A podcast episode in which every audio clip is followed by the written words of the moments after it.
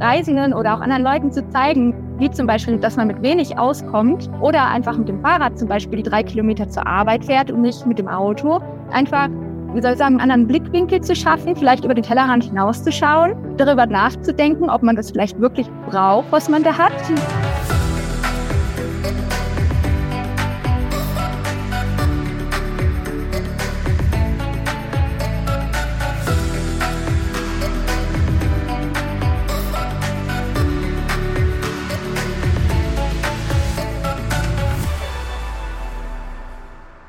Ja, hallo, hier ist Birgit von Zukunft der Nachhaltigkeit. Heute haben wir mal eine besondere Folge für euch. Und zwar ist das erste Besondere daran, dass ich diesen Podcast heute nicht alleine mache, sondern dass Ole mit dabei ist. Hallo Ole. Ja, moin. Ähm, ja, und wir beiden machen das jetzt aber nicht alleine, sondern wir haben uns gedacht, für so eine Sommerfolge gucken wir ähm, nochmal, was passt denn da besonders gut. So, und ähm, ihr wisst ja, wir arbeiten an dem Thema Nachhaltigkeit. Ähm, und man kann nicht an diesem Thema arbeiten, ohne nicht auch selbst so ein bisschen das Leben auf Nachhaltigkeit umzustellen. Das hat äh, gewisse Auswirkungen. Und äh, bei uns war eine Auswirkung, dass wir uns, soweit das geht, ähm, aufs Fahrrad umgestellt haben. Hat vielleicht der eine oder andere auch schon mal gesehen. Äh, das gilt auch für unsere Urlaube. Wir durften letztes Jahr mal zwei Monate fahren und wir planen jetzt gerade für unseren Sommerurlaub auch wieder zu fahren. Aber das kann man natürlich auch viel, viel weiter treiben. Und das tun unsere beiden Gäste, die wir jetzt hier haben. Und jetzt Trommelwirbel. Wir haben zwei Gäste, die jetzt gerade aktuell in Südamerika in Bolivien sitzen. Deswegen kann es mal sein, dass der Ton nicht so optimal ist. Äh, wir haben uns gerade schon gesagt, naja, ob das dann wirklich an dem äh, WLAN im Hotel in Bolivien liegt oder an dem Netz hier in Deutschland, das mag dahinstehen, das lassen wir jetzt mal unbeantwortet. Da bitten wir aber schon mal äh, um Verständnis.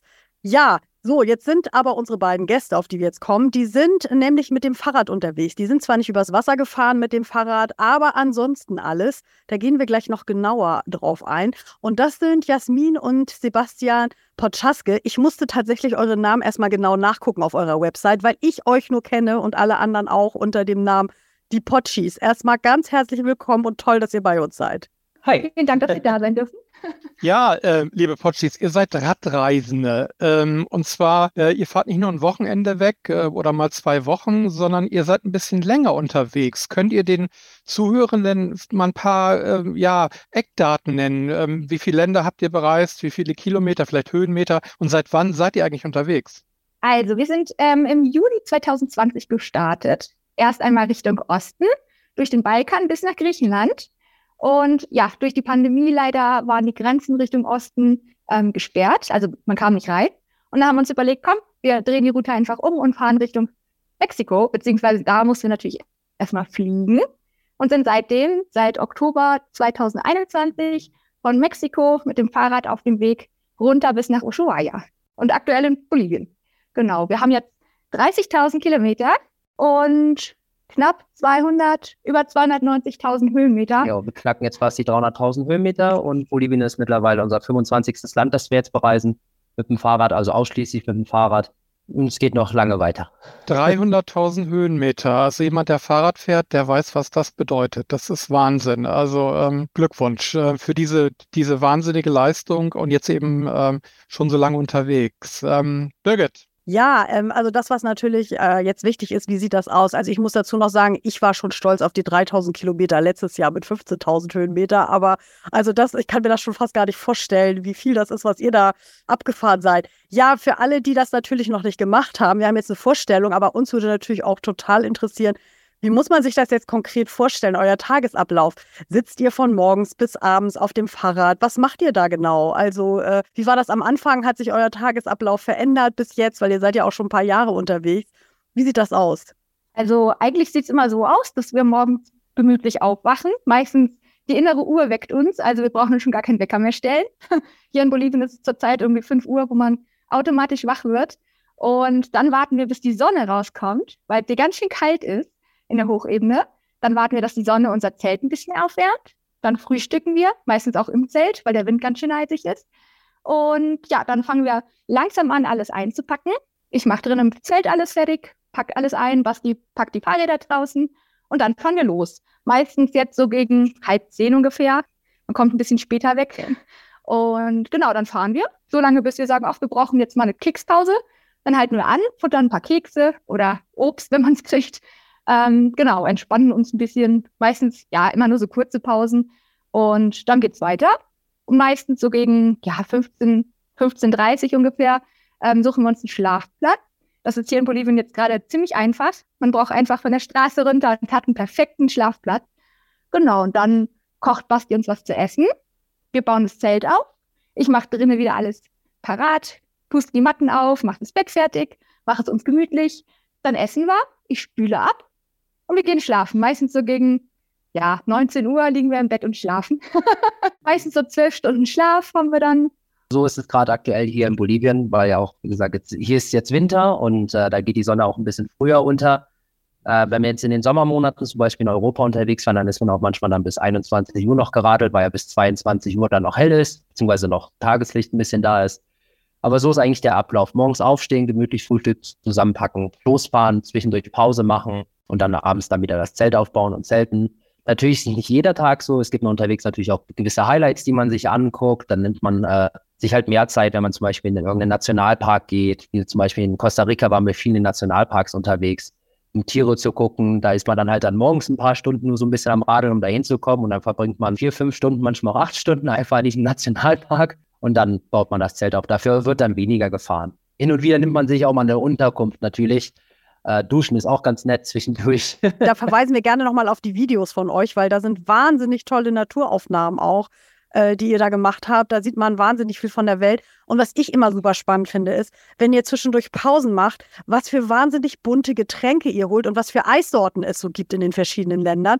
Ähm, ich freue mich dann immer, wenn ihr da sitzt und ihr hattet auch mal Phasen, wo ihr so einen richtigen Eimer-Eis hattet, äh, äh, was ja in der Hitze, glaube ich, äh, besonders wichtig ist. Ähm, ja, was uns natürlich total noch interessiert, jetzt hier für die Sportfreunde unter uns, wie viele Kilometer sind das denn dann so am Tag, die ihr fahrt? Guter Vergleich ist jetzt hier gerade in Bolivien, hier ist jetzt in der Hochebene alles flach. Da sind es auch gerne mal 100 Kilometer am Tag, die man fährt. Äh, in Peru zum Beispiel, in den Anden, wo wir ganz Zeit hoch und runter gefahren sind, da kann es auch manchmal dann 20 Kilometer sein, weil für die, die, die es dann kennen, 2000 Höhenmeter einem Tag zu fahren, ist halt dann schon ziemlich sportlich. Und die macht man dann auch auf circa 20 Kilometer. Also dann geht es dann schon ziemlich steil, teilweise dann hoch und runter. Ähm, deswegen, aber so grob über die ganze Reise, auf die ganze Tour gerechnet, sind es im Schnitt knapp 5, 55 Kilometer pro Tag, pro gefahrenen Tag. Vor allen Dingen, also was mir ja immer auffällt, ist, womit ich echt noch ein bisschen Schwierigkeiten habe, ist, egal wie, wie steil die Steigungen sind, egal wie oft es jetzt wieder anfängt zu regnen, ihr seid echt immer gut drauf. Also ich, ich muss mir da noch mal ein paar Tipps, wie ihr das macht. Und wir, ihr hattet uns tatsächlich bei unserer Radreise auch zwischendurch ein paar aufmunternde Worte zukommen lassen, als wir sagten, also das sind ja manchmal echt ganz schön blöde Tage, aber das fällt bei euch sehr auf, dass ihr immer so wahnsinnig gut drauf seid. Ja, doch. Also wir sind generell sehr fröhliche Menschen, kann man sagen. Uns zieht nicht so schnell etwas runter. Und wir sehen immer alles positiv, weil ja, alles hat irgendeinen Grund. Und ich sage mal, den Kopf in den Sand stecken bringt nichts. Also wenn ich mich jetzt hier hinstelle und weiß ich nicht, schlechte Laune bekomme und sage, ah, ich will nicht mehr weiter. Mich holt da halt keiner weg. Ich muss da irgendwie weiter. Und das motiviert einen irgendwie mehr weiterzumachen, weil man weiß, man muss diesen Berg hoch. Es fährt mich da keiner rauf. Natürlich, man kann Autos anhalten, aber das will ich nicht. Ich will das selbst schaffen. Und ja, dann ist es auch irgendwie leichter. Also wenn man alles positiv sieht und denkt, ich schaffe das, der Körper kann meistens mehr schaffen, als man denkt. Meistens macht der Kopf nicht mit und sagt, oh, ich schaffe das nicht, ich gebe auf.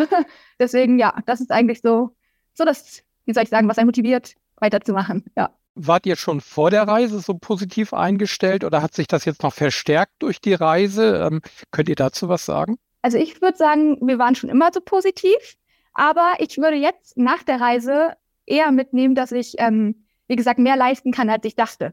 Ich vergleiche das immer mit dem Joggen. Also Joggen ist nicht so mein Ding. Und da habe ich immer mir vorgenommen, ah, weiß ich nicht, eine Runde in Gosefeld in der Kanzwürde, vier Kilometer, man läuft und läuft und denkt sich, ach komm, morgen kannst du die nächste Runde laufen. Eine Runde reicht. Nee, lauf weiter, lauf die zweite Runde und die dritte. Also ich würde jetzt nicht mehr, glaube ich, so schnell aufgeben bei solchen Sachen wie beim Joggen zum Beispiel, ähm, weil man weiß, man kann halt wirklich mehr schaffen. Man muss nur vom Kopf her dranbleiben und weitermachen.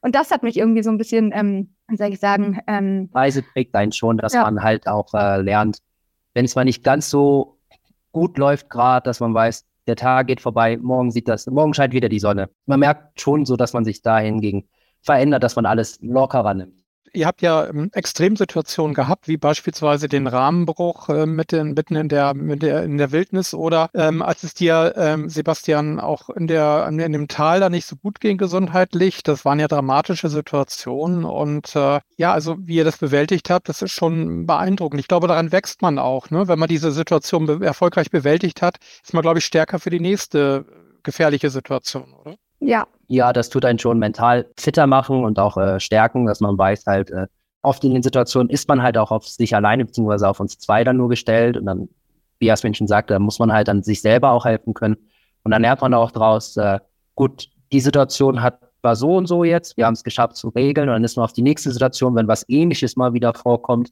weiß man, okay, gut, mach einfach das so wie letzte Mal. Also man ist fitter dann, man, man wächst dran an den Aufgaben. Und wie haben eure Eltern oder Freunde reagiert, als ihr gesagt habt, wir sind da mal eben paar für, für ein paar Jahre weg? Irgendwie, also. Äh, die Reaktionen waren sehr unterschiedlich, muss man sagen.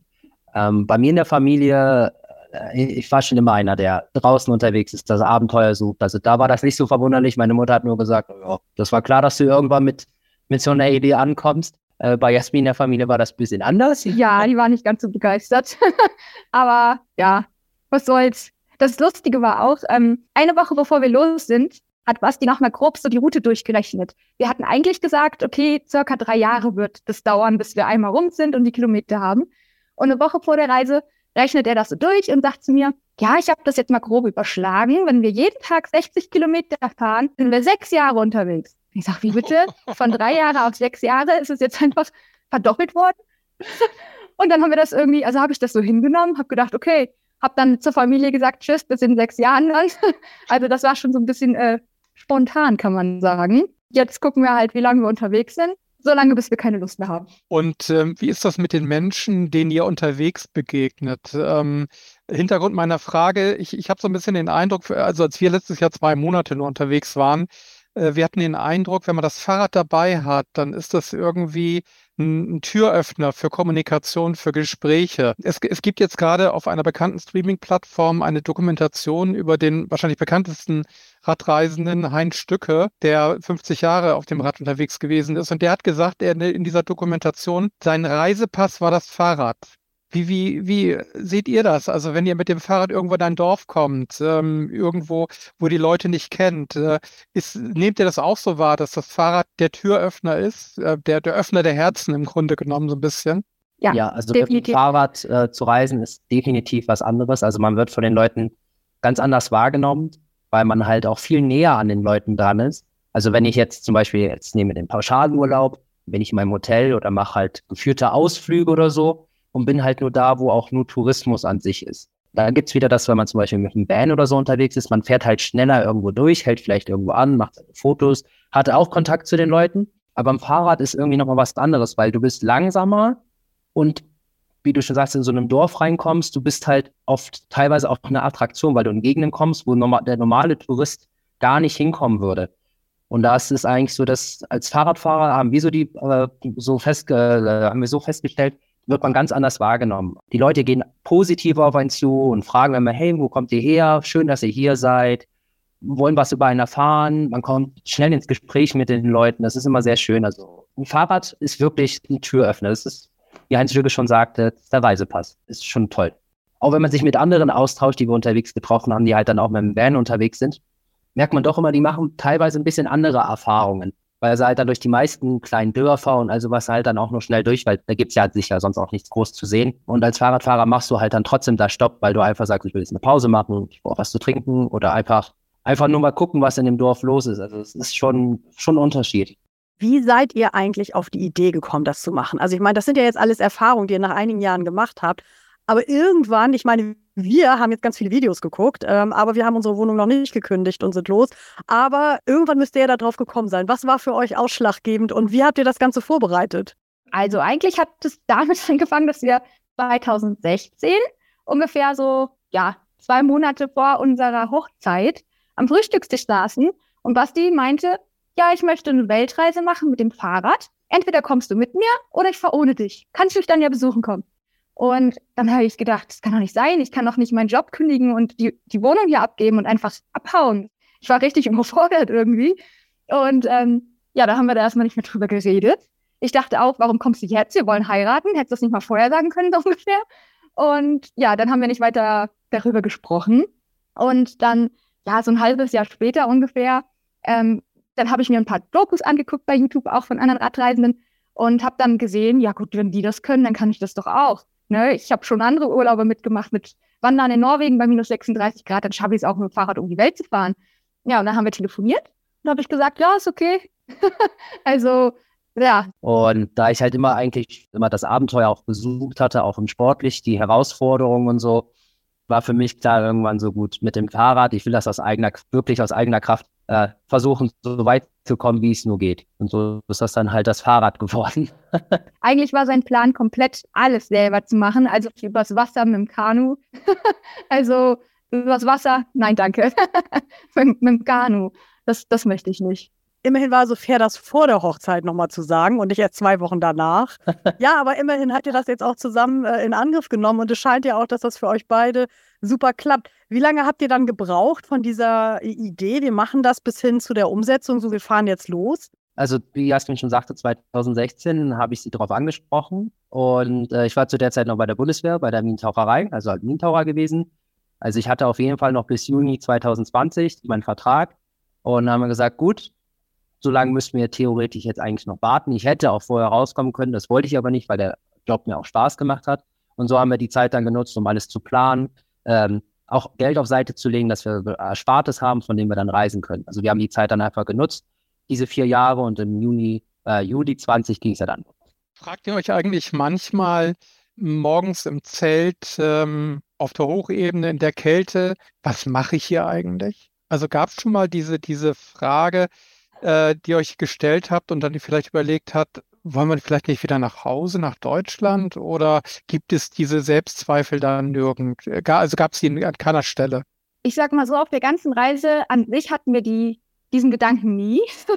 also wir stehen morgens fröhlich auf und denken, oh ja, das macht richtig Spaß, was wir hier tun. Ähm, nur in Peru. in Peru die drei Monate, da hat es uns wirklich nicht gut gefallen von den Menschen her, sagen wir es mal so.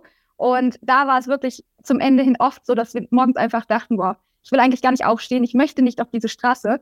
Um das mal kurz so aufzuklären, ähm, die Menschen waren da sehr, sehr, sehr rücksichtslos. Also die haben uns teilweise mit Absicht fast platt gefahren und waren auch ziemlich, ähm, ja, doof zu uns, sagen wir es mal so. Und ähm, ja, da wusste man, okay, wenn ich jetzt auf die Straße gehe, dann kann es passieren, dass ich heute wieder über den Haufen gefahren werde. Basti wurde auch tatsächlich schon angefahren und ja, so ist da die Motivation irgendwie richtig weg gewesen, überhaupt weiterzufahren. Ähm, wir wollten uns aber nicht den Bus setzen und einfach so schnell wie möglich das Land verlassen, sondern wir wollten halt die Landschaft sehen, haben uns lange darauf gefreut, nach Peru zu fahren. Und ja, deswegen haben wir das dann so hingenommen.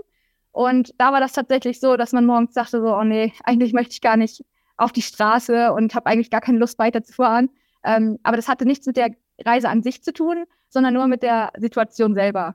Aber wir haben nicht daran gedacht, irgendwie jetzt nach Hause zu fliegen oder abzubrechen oder ähm, das anzuzweifeln, was wir da machen, sondern es war halt einfach nur diese Situation dort. So. Und jetzt hier in Bolivien ist es halt komplett weg.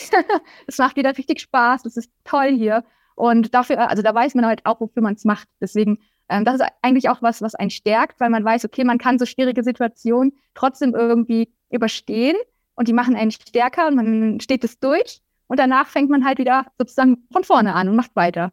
Genau. Ja, total spannend. Also was, worauf ich mich auch immer freue, ist, wenn ihr dann kocht und ich in euren Topf gucken kann, was ihr denn so alles kocht. Also da könntet ihr bestimmt auch ein Kochbuch inzwischen rausbringen.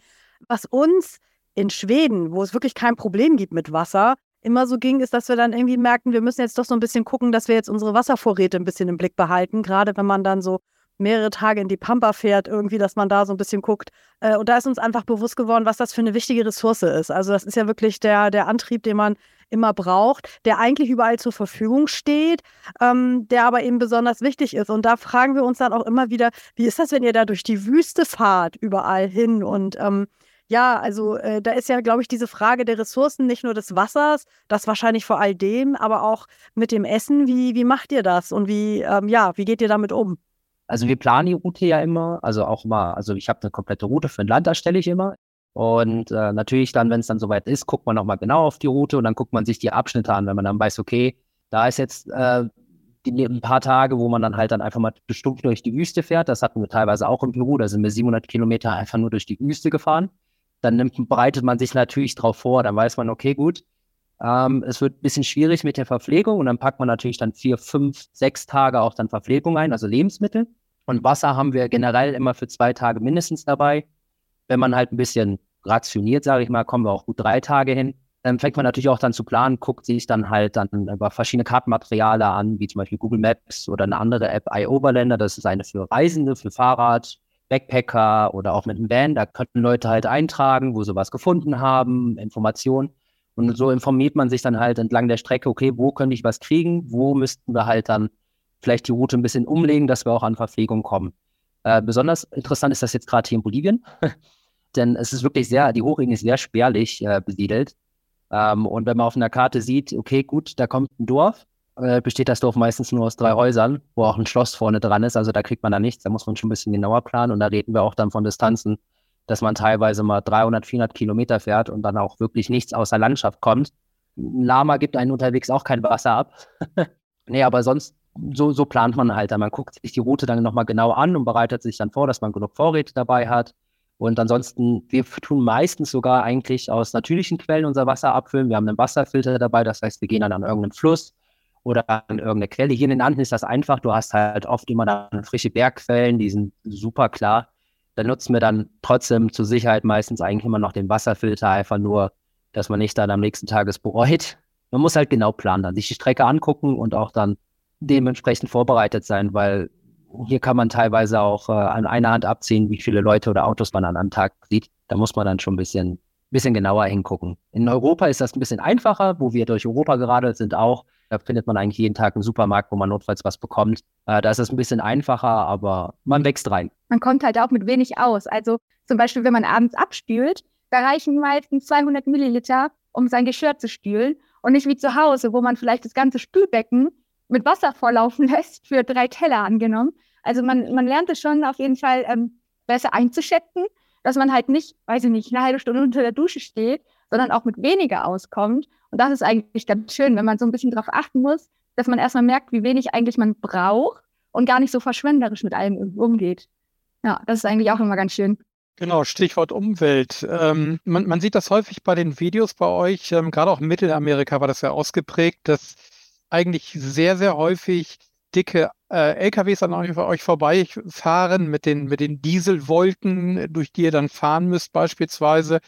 Ähm, oder auch, das war glaube ich auch in Peru, ich bin mir nicht mal ganz sicher, wo ihr diese Seitenstreifen an der Straße gefilmt habt, die voller Plastikmüll lagen. Ich glaube, das war Peru, ne, wenn ich mich richtig ja. erinnere. Genau. Wie nehmt ihr das Umweltthema wahr im Laufe der Reise? Gibt es da, oder es, es gibt ja anscheinend Unterschiede von Land zu Land oder von Region zu Region.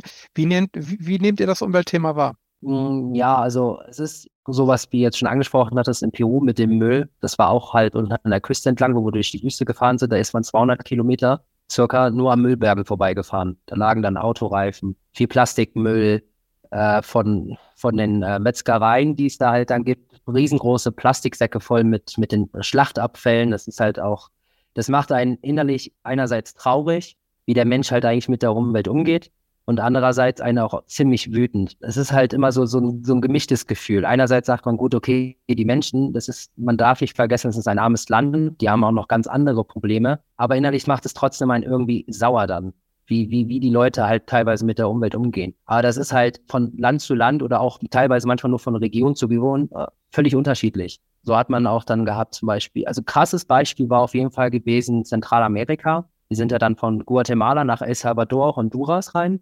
Da lag teilweise auch leider sehr viel Müll. Du bist halt mitten im Dschungel und siehst dann halt, wie die Affen da durch den Müll klettern und sowas. Das ist halt schon echt traurig dann. Ähm, und dann kam man über die Grenze von Nicaragua nach Costa Rica und Costa Rica war es gab überall wieder Mülleimer. Es war super, super sauber.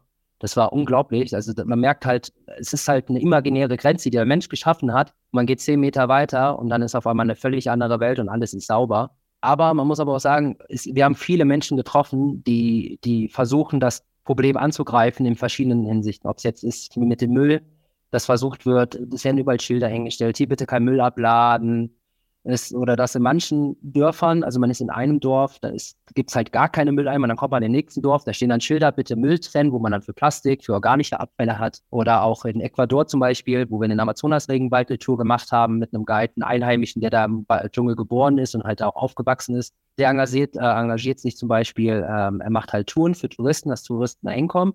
Und er arbeitet mit den lokalen Leuten, die im Regenwald wohnen, zusammen. Das heißt, er, bringt die Touristen dahin und versucht damit zum Beispiel auch äh, den Regenwald zu schützen, weil gerade Ecuador ist, äh, die Ölproduzenten sind da sehr stark vertreten und die wollen halt in die Gebiete rein, in die gehen. Und die sind meistens gezwungen, weil sie keine andere Möglichkeit haben, an Geld zu kommen, ihre Landstriche zu verkaufen und dann wird alles platt gemacht. Und er versucht zum Beispiel so die Touristen halt, auch, auch mit, mit Booten ohne Motor und sowas dann dahin zu bringen, dass die Leute da an den Touristen halt mit verdienen können und so ihre Landstriche behalten und nicht an die Ölkonzerne verkaufen müssen. Also wir haben viele Menschen getroffen, die wirklich dem Thema auch sich bewusst sind und auch überall versuchen, was zu machen. Natürlich haben wir auch Menschen getroffen, denen das Thema halt egal ist und halt, also es ist wirklich so ein Mischmasch. Man trifft so und so Leute. Also die modernen Autos, die wir in Europa kennen, die gibt es halt hier nicht. Also die Botschaft, die positive Botschaft, die ich aus eurer Schilderung an der Stelle mitnehme, ist die ganz klare Aussage, man kann was erreichen. Also jetzt sei es in Politik, sei es ein Land, sei es eine Gemeinschaft in einem Dorf, man kann etwas erreichen, wenn man will. Also der Müll ist nicht irgendwie naturgegeben,